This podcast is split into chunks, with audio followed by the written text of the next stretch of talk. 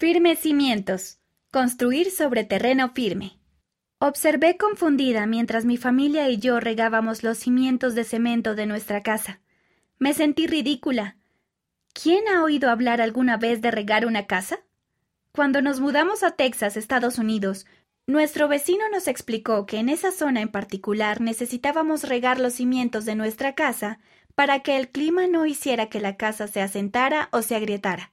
Así que regué la casa, a pesar de que me hizo sentir que estaba loca al hacerlo. El agua que regábamos ayudó por un tiempo, pero tarde o temprano nuestra casa comenzó a agrietarse. Pronto descubrimos que no estaba construida sobre un terreno firme. La habían construido sobre un basurero, lo cual hizo que se hundiera a medida que la basura enterrada se descomponía con el paso del tiempo. Regamos los cimientos, pero nuestra casa seguía agrietándose. Así que finalmente nos mudamos.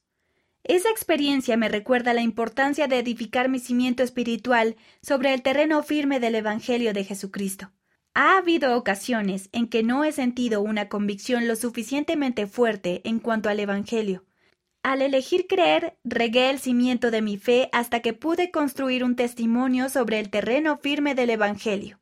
Al elegir vivir el Evangelio de Jesucristo, he construido un firme cimiento que no se agrietará. Ann J., Maryland, Estados Unidos.